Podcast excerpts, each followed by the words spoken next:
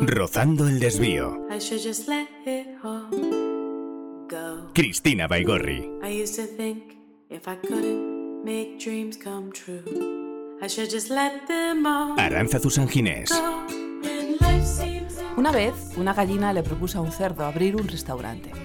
Al cerdo le encantó la idea. Empezaron las reuniones, organizaron el local y todo iba muy bien hasta que una noche quedaron para ponerle nombre al proyecto. En paralelo a las cervezas que bebían, la tormenta de ideas aportaba nombres de todo tipo hasta que la gallina tuvo, según ella, la gran idea.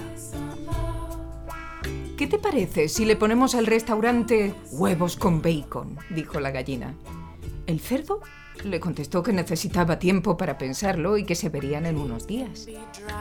Cuando de nuevo se reunieron, el cerdo le respondió que no, que había decidido no emprender nada con ella. La gallina, sorprendida, le preguntó si es que había hecho algo mal. El cerdo, mirándola a los ojos, le contestó que era muy sencillo. El problema, dijo, es que si abrimos el restaurante Huevos con Bacon, yo estaré totalmente comprometido mientras tú tan solo implicada.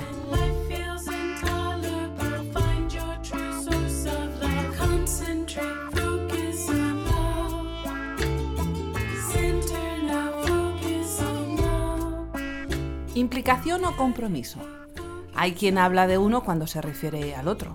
Por ejemplo, una obra de teatro exige compromiso total, mientras que para organizar una cena de amigos solo basta implicación. Ayudar a los demás se puede hacer desde la mera implicación o con total compromiso. Todo depende, como decía Pau. Nuestro invitado de hoy tiene mucho que decirnos sobre esto. Empecemos.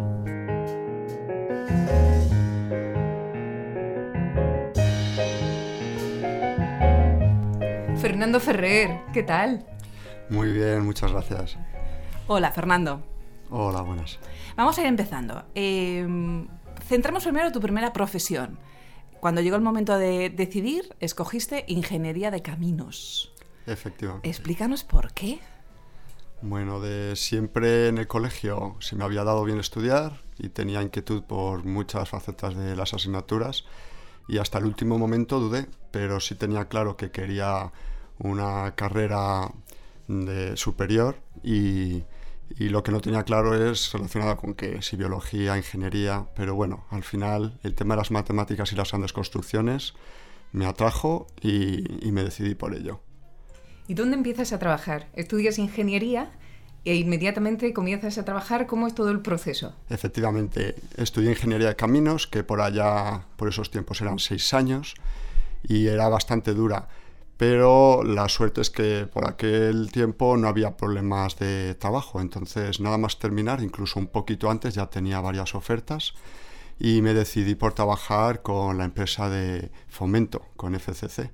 ¿Y qué tal fue esa época? ¿Estabas contento? ¿Te gustaba lo que hacías? ¿Había buen, buen ambiente, buenas condiciones? Pues siempre he tenido muchas inquietudes y los elegí porque me ofrecían eh, grandes obras, que es lo que todo aspira cuando he estudiado este tipo de ingenierías, y un equipo de geotecnia muy bueno. Y, y la verdad es que me lo pasaba fenomenal, tanto con el equipo, con los jefes y el resto de, de compañeros, y luego las obras que tratábamos eran muy interesantes. ¿Estuviste todo el tiempo en fomento o cambiaste alguna vez de...? Ni me lo planteé, siempre estuve allí y trabajé durante unos seis años y durante esos seis años me encontré muy a gusto. La verdad es que era un trabajo bastante enriquecedor, eh, no era de gestión ni tocaba temas económicos directamente, que nunca me ha traído especialmente, y era todo... Lo que hacía técnico. era construir puentes, que era lo que te gustaba, ¿no? Cuando teníamos un problema en una obra nos llamaban, túneles, carreteras, puentes y nosotros a intentar solucionarlo. Y como mis jefes también eran muy buenos técnicamente, pues aprendí mucho y me daban bastante margen, así que... ¿Qué era lo que más contento. te gustaba de tu trabajo? El horario, el lugar, la, la gente, el trabajo en sí, quiero decir, el planificar grandes obras. El trabajo en sí me gustaba mucho porque es bastante satisfactorio el irte de viaje a Asturias, por ejemplo, y ver carreteras en las que has participado. Y luego también me gustaba mucho el departamento que tenía.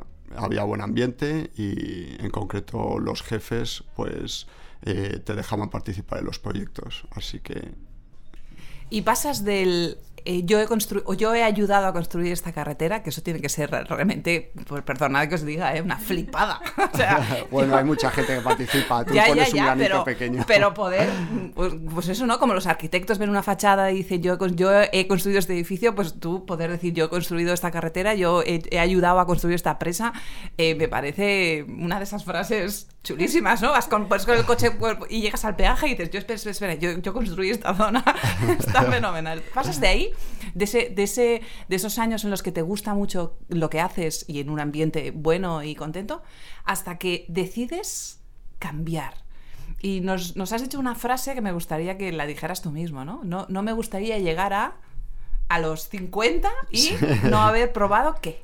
Efectivamente, eh, pues ser bombero. Me picó el gusanillo en algún momento de mi vida, luego se me fue y después de un tiempo conocí a algunas personas relacionadas con el tema y me llamó la atención, me informé un poquito y pensé, ¿y por qué no? Y luego tenía un pequeño gusanillo por dentro y dije, no quiero llegar a cierta edad sin haberlo intentado. Entonces, simplemente con esa meta, la de no echarme en cara a mí mismo el no haberlo intentado, eh, decidí probar y durante un tiempo estuve compaginando el trabajo que me gustaba, curiosamente, con eh, el estudio para opositar a bombero. Dices que en algún momento de tu vida te picó el gusanillo. ¿Cuándo? ¿Cuando eras niño? Parece Cuando que era niño alguna vez, sí, recuerdo alguna conversación con mi padre y tal, pero ni siquiera recuerdo la típica visita del colegio al parque de bomberos, sinceramente. Creo que la visitamos venir? una vez, pero es que ni me acuerdo. Entonces, ¿de dónde te puede venir esa, Bueno, siempre he sido muy gusanillo? siempre he sido muy inquieto, entonces supongo que la visión idílica que tenemos de los bomberos es muy llamativa. Entonces, entre que soy muy activo y que siempre he querido trabajar para un tema público directamente, eh, ¿sabes? en FCC estaba muy contento, pero no, no dejaba de ser una empresa privada cuyo objetivo es ganar dinero, ¿no? Aunque participes en obras públicas que mejoran la sociedad.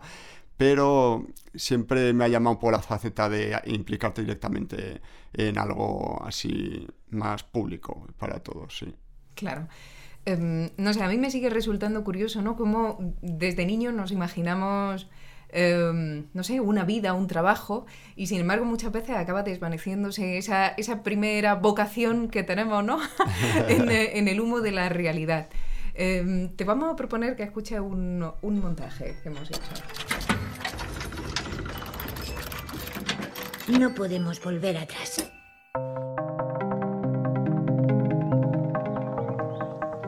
Que tomar la decisión correcta. Mientras, no elijas, todo, sigue siendo posible.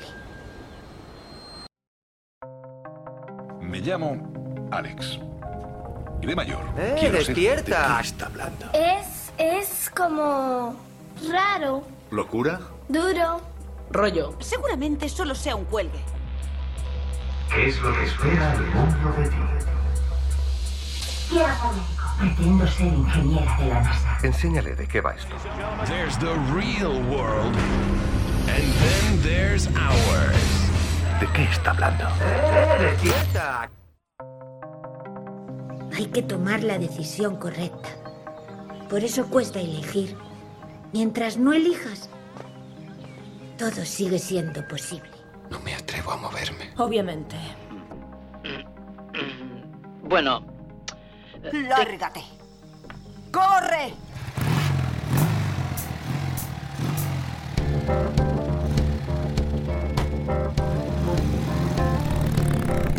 Simplemente eh, me resulta muy curioso, ¿no? Como decía, ¿por qué una vocación temprana, como puede ser la de un bombero, se abandona eh, en un momento de la vida para hacer otro tipo de cosa, ¿no? Que pues, es evidente que tú debiste ser un brillante estudiante. ¿eh?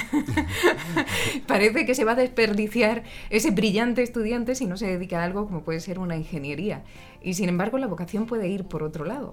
Eh, Sí, bueno, en ¿Por qué España en tu caso? Sí que nada, si en algún momento lo comentas, yo recuerdo pues con mis amigos lo de bombero, pues como que se reían un poco, ¿no? Sin malicia, pero como que chocaba mucho, ¿no? Eh, en ciertos ambientes lo que se espera de uno es estudiar la carrera. eh, y a partir de ahí empezar a trabajar, ¿no? Como romper la edad infantil y, y ser adulto. Sin embargo, en otros sitios sí que está más aceptado. Yo no sé si es un tema cultural aquí en España, eh, pero de todas maneras sí quería aprovechar para eh, decir que no me arrepiento en absoluto de haber hecho la carrera. También lo puedo decir desde la suerte de haber aprobado luego la posición de bombero, ¿no? Pero eh, lo que me aportó la carrera universitaria es una cosa que, bueno, que estoy encantado, me mereció muchísimo la pena, me abrió la mente, los viajes, conocer gente, eh, bueno, una cultura distinta, o sea que me ha salido redondo, por así decirlo, me siento súper afortunado porque he podido experimentar desde una carrera universitaria y un trabajo técnico eh, con el que estaba a gusto, a una cosa más manual como puede ser bombero, y menos técnico, en el que hay una implicación de trabajo diferente. O sea que tengo la suerte de haber vivido todas esas facetas. Y entre suerte y suerte, pero antes de llegar a ese momento, eh, estuviste dos años preparando la oposición, que de fácil no tiene nada. ¿Cómo recuerdas esos dos años en los que preparabas esa, es, es, esos exámenes y, y, además esas pruebas físicas que no tienen, bueno, no son poquita pues, cosa? Háblanos de esos dos años. Mirando atrás se ve alguna casualidad, ¿no? Supongo que de alguna manera te, te aparecen y las coges sin saber bien por qué, pero me compré una moto, recuerdo, y al poco tiempo empecé a, a planteármelo de opositar y gracias a esa moto podía ir del trabajo a los entrenamientos efectivamente el tema físico para la posición de bomberos es muy importante, pero sin ninguna duda lo que tenía que hacer era estudiar y estudiar el tema teórico, que es donde te da la plaza al final. Y entonces, nada, pues recuerdo dos años yendo con la moto según terminar el trabajo a, al gimnasio o a las clases y luego en casa estudiando hasta la una para volver a empezar a trabajar. ¿En qué consiste el examen teórico de, de un bombero? Claro, porque efectivamente a mí me pasa como a Cristina. Yo, yo, yo claro, pienso en un bombero y digo, esta gente está muy preparada físicamente, claro, tiene que, que, estar preparada para afrontar un incendio, una inundación, no sé, grandes catástrofes que se pueden llegar a producir, ¿no? E incluso soportar el peso de personas a las que saquéis, o yo qué sé. Bueno, que, o, o pagar una sea. papelera que se ha quemado. O pagar una papelera. Mira, eso yo creo que, bueno, no, iba a decir que lo iba a hacer, que lo podría hacer, pero lo mismo no.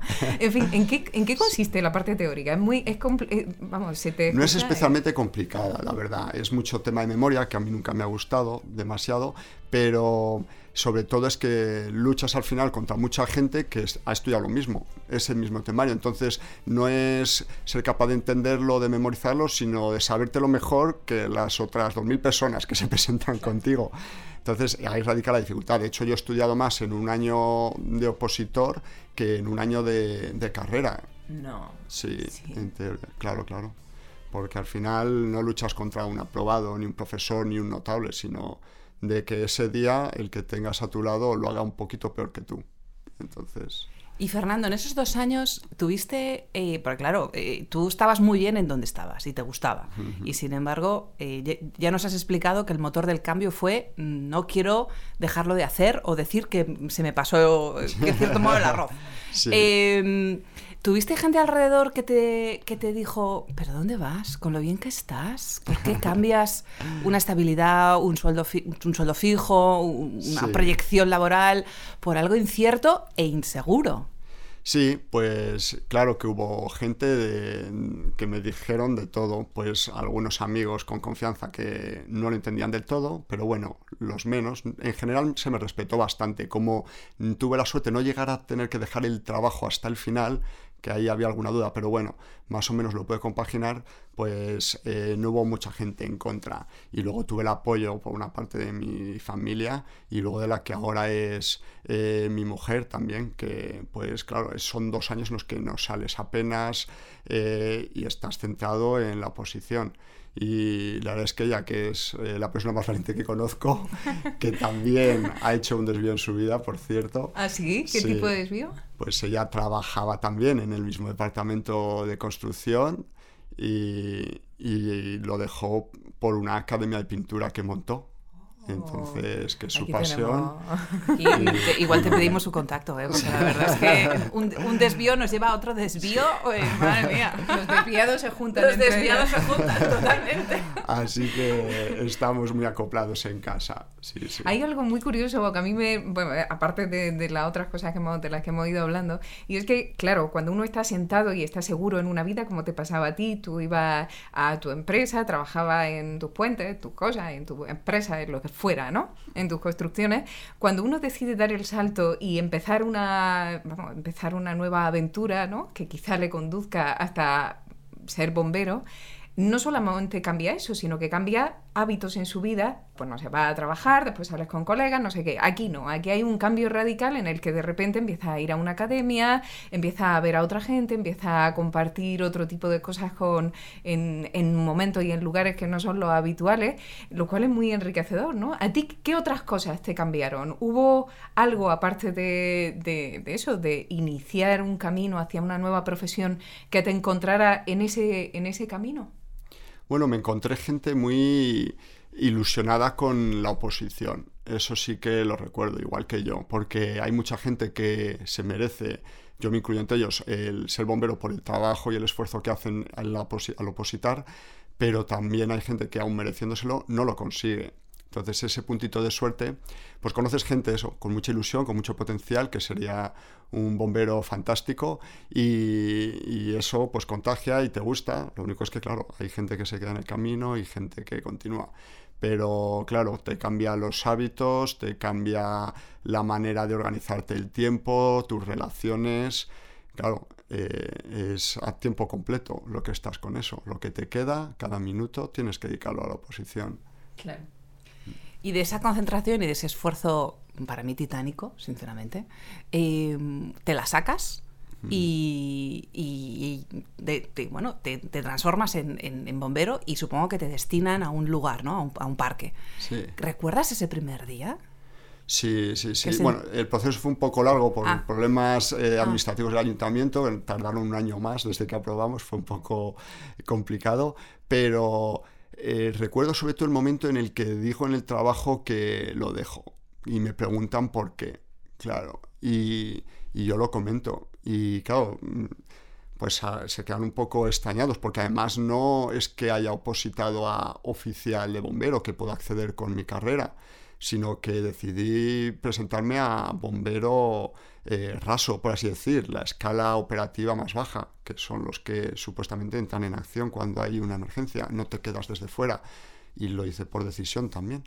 Entonces, como que no lo entendían, ¿no? Eh, algunos, pero bueno, ese momento sí que lo recuerdo con cariño y tristeza, porque aún echo de menos esa parte técnica y luego tenía la duda de, bueno, estoy haciendo lo correcto en el sentido de, me gustará donde voy, me voy de un sitio que me gusta a otro, creo que me va a gustar más, pero... A ver. Ese, ese momento de vértigo, ¿no? Ese sí. momento de, ¿dónde voy, Dios mío? Sí. Hay un momento ahí, ¿verdad? Eh, todos los que hemos tomado esas decisiones en un momento determinado, yo me, veo muy reflejada en ese momento también. Yo tuve un día así, en concreto fue el día que me subí al AVE y me vine a Madrid. Eh, cuando me senté en el asiento recuerdo que pensé, ¿dónde voy? Dios mío, ¿dónde voy? Porque aunque has hecho todo el proceso de cambio, has decidido, te lo has trabajado, te lo has currado, hay un momento de vértigo. Y, sí, sí. Y, y, luego todo sale fenomenal, ¿eh? Pero hay un segundo que dices, Dios. Sí. Y, Recuerdo el día de la firma de bombero, que todos los opositores estábamos radiantes, sonrientes, con nuestro casco que nos habían dado. Bueno, bueno, eso es impagable. bueno, y a mí se me ocurre, primero, ¿por qué no, por qué no te presentaste oficial? Eh, pues porque los oficiales, para empezar, se, no es un trabajo tan de bombero. Se quedan en, o sea, no van a todos los siniestros y luego encima llegan un poquito más tarde, no entran a fuego. Yo quería un poquito el trato más directo con la emergencia. Vale. Luego en el futuro ya veré, pero de momento estoy muy a gusto donde estoy. y, de, y, después la otra cuestión es, eh, claro, es que al escucharte hablar y a, o al escucharos hablar a Cristina y a ti, claro, es que eh, hay una diferencia muy grande entre esa idea que nosotros hacemos de un oficio y cómo se desarrolla ese oficio y la realidad. Eh, y ahí es donde está el gran salto y el susto muy grande que nos podemos, que nos llevamos al principio, ¿no? A ver si, a ver si no me he equivocado y he cometido un grave error.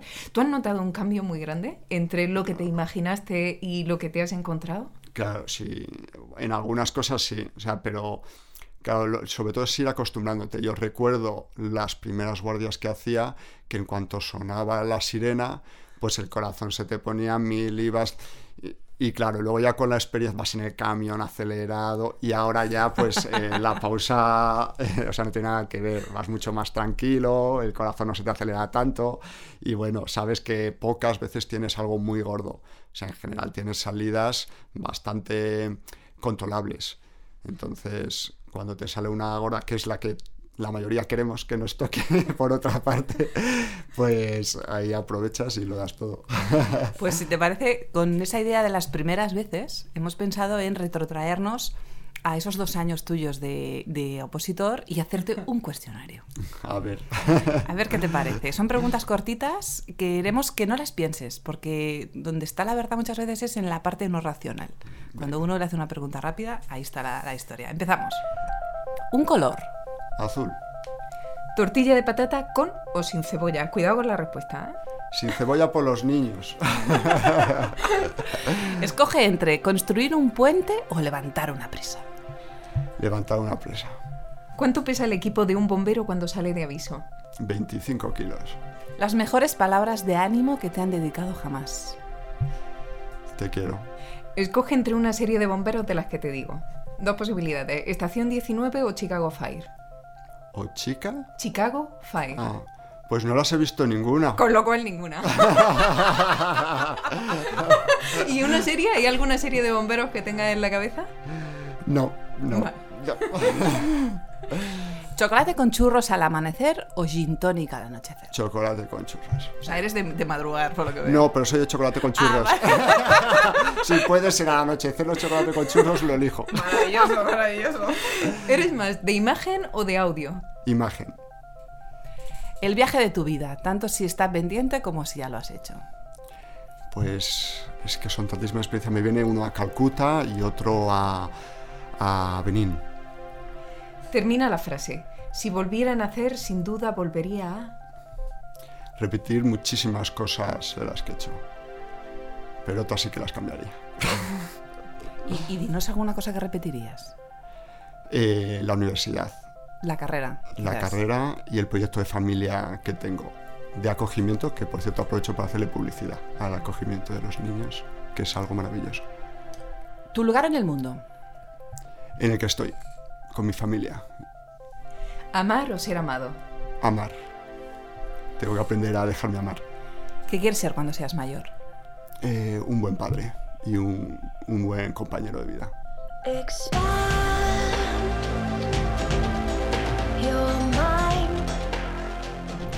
Em, la verdad es que de todo lo que has dicho, lo que más me...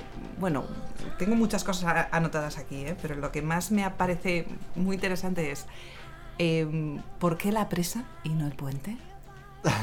¿Cuán complicada es la presa y no el puente? Pues según lo... Porque he hecho... Ya he colaborado más en puentes que en empresas. Vale. Y es, me parece... Un reto.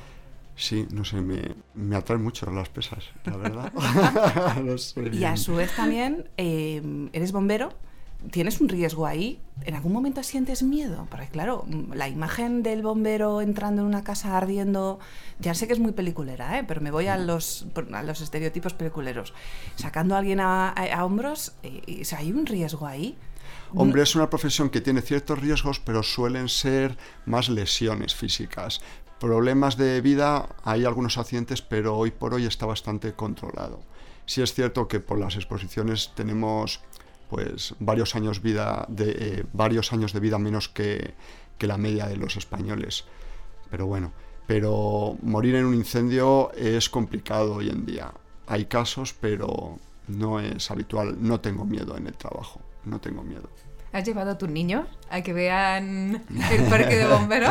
Porque Sí. te deben preguntar, son de esas profesiones en las que uno dice, mi papá es bombero, perdona que te diga, ¿no? De pequeño lo dicen, de mayores ya no sé si se avergonzarán o no, pero de pequeño... O sea, me parece una de esas frases de perdona. O sea, de, de cuadro de colegio cuando te hacen rellenar las profesiones de los padres y poder poner bombero. Una cosa. Sí, sí, la de, primeras es muy atractivo. Pues sí, les he llevado, incluso llevé a la clase de mi hijo el año pasado al Parque Bomberos. Ahora ya con todo el Claro, tema que pena. hay es imposible. Claro. Pero sí, sí, de vez en cuando vienen y lo disfrutan mucho. y yo... Es, es un, es un bombero arancha cuyo color favorito es el azul. Sí. Es otra de las cosas que me ha sorprendido del, del cuestionario. El primer color, azul. Sí. Eh, cuando, sin embargo, el color de los bomberos es el rojo, como todo el mundo sabe, y, y es el rojo, hemos bicheado un poquito en internet, para, lógicamente, verlos rápidamente. Es un tema de, de, visibil- o sea, de visibilizar, visibilizar rápidamente un, un- un- un bombero trabajando. Em, ¿Tú crees que hay, ahora voy un poquito al, a rizar el rizo, pero ¿tú crees que hay em, como incongruencias a veces en, en- eh, como en todas las profesiones, pero un bombero por un lado ayuda, pero por otro lado también, eh, aparte de ese riesgo, ¿tú crees que hay otras muchas cosas, otros muchos retos desde, desde, desde la profesión de bombero que aún falta por descubrir o que aún falta por, por- por desarrollar?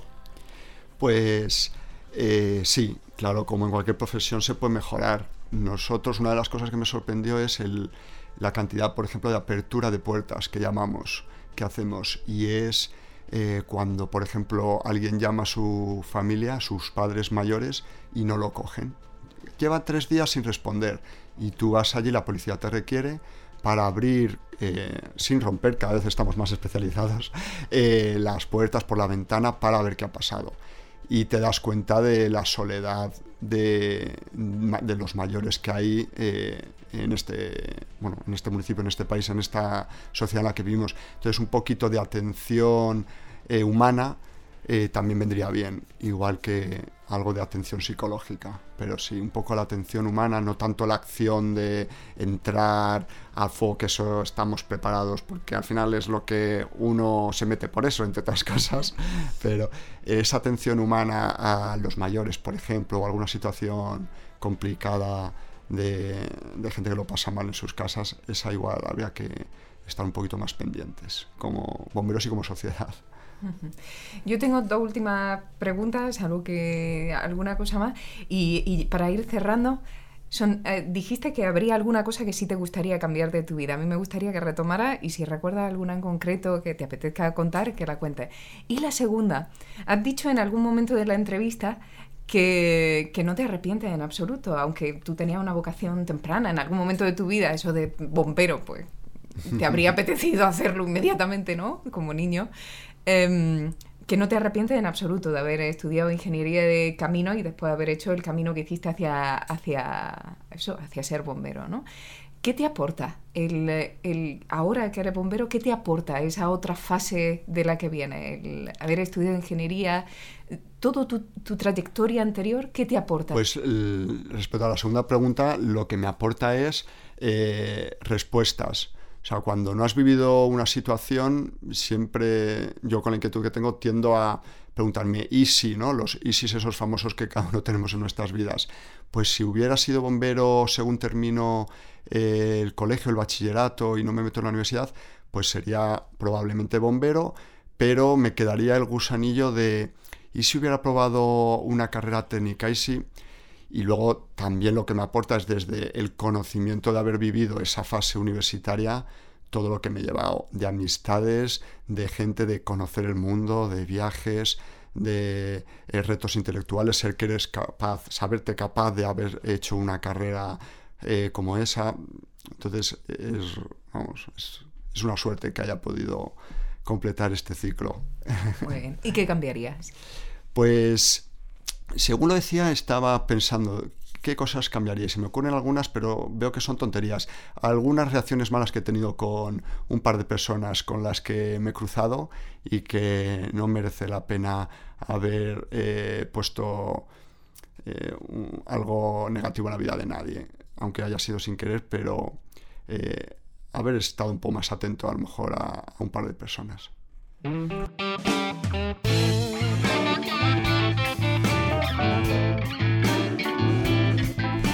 Cristina y yo solemos decir que, solemos decir entre nosotras y a menudo, algo evidente, ¿no? Y es que hay un momento adecuado para, para cada cosa, para cada libro, para cada serie, película, incluso para cada decisión. Y, y así en ocasiones la vida tira de nosotros perceptible o imperceptiblemente hasta que llega el día en que el momento se nos presenta de saltar a tierra y hacer el esfuerzo de, de caminar por, por otra vía que era la que en realidad nosotros queríamos seguir o era una vía muy deseada de alguna manera. Fernando, ha sido un placer tenerte hoy con nosotras en Rozando el Desvío. Muchas El placer ha gracias. sido mío. Muchas gracias. Muchas gracias, Fernando.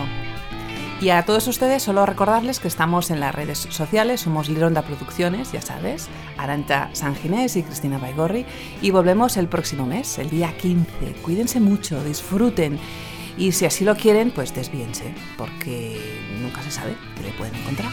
Adiós.